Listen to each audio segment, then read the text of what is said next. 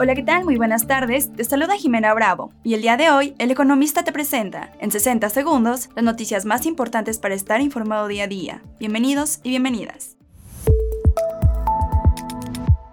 En primer plano, la intención del gobierno de aceptar un déficit elevado, mayor a 5% del PIB, para el próximo año está presionando la fortaleza fiscal de la calificación del soberano respecto de países que tienen la misma calificación.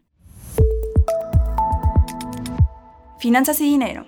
En la iniciativa de ley de ingresos de la Federación 2024, se propone que los contribuyentes tengan un descuento del 50% en la aplicación de la multa una vez que inicien las facultades de comprobación, y hasta antes de que se levante el acta de la visita domiciliaria por parte del SAT.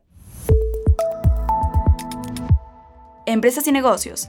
El gasto de inversión aprobado para Pemex durante el 2024 será de 225.746 millones de pesos, monto que implica una reducción del 51% o 236.294 millones de pesos menos que el 2023.